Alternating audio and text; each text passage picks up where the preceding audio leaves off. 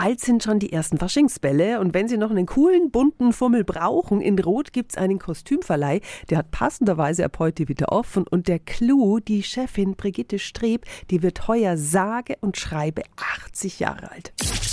365 Dinge, die Sie in Franken erleben müssen. Guten Morgen, Frau Streb. Guten Morgen. Frau Streb, wie lange sind Sie schon in dem Geschäft? Ich habe das ja jetzt schon über 70 Jahre. Also meine Großeltern haben mir das schon eingeführt und am Anfang habe ich das nicht gerne gemacht, aber inzwischen ist es ein totales Hobby von mir. Wenn die Leute kommen und sagen, Sie kennen schon meine Eltern und haben schon immer bei mir Kostüme geholt und da freue ich mich. Das glaube ich. Wenn Sie das schon so lange machen, dann sind Sie ja die absolute Faschingskostüm-Expertin. Was ist heuer in? Wir haben schon letztes Jahr, aber da ist ja gar nichts gegangen, uns eingedeckt mit Steampunk-Kostümen. Aladdin ist jetzt sehr gefragt.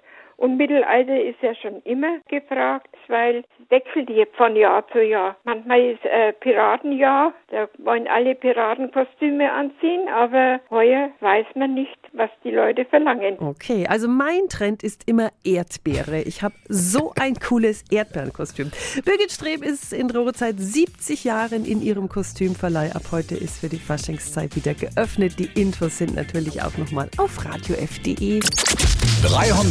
365 Dinge, die Sie in Franken erleben müssen. Täglich neu in Guten Morgen Franken um 10 nach 6 und um 10 nach 8. Radio F.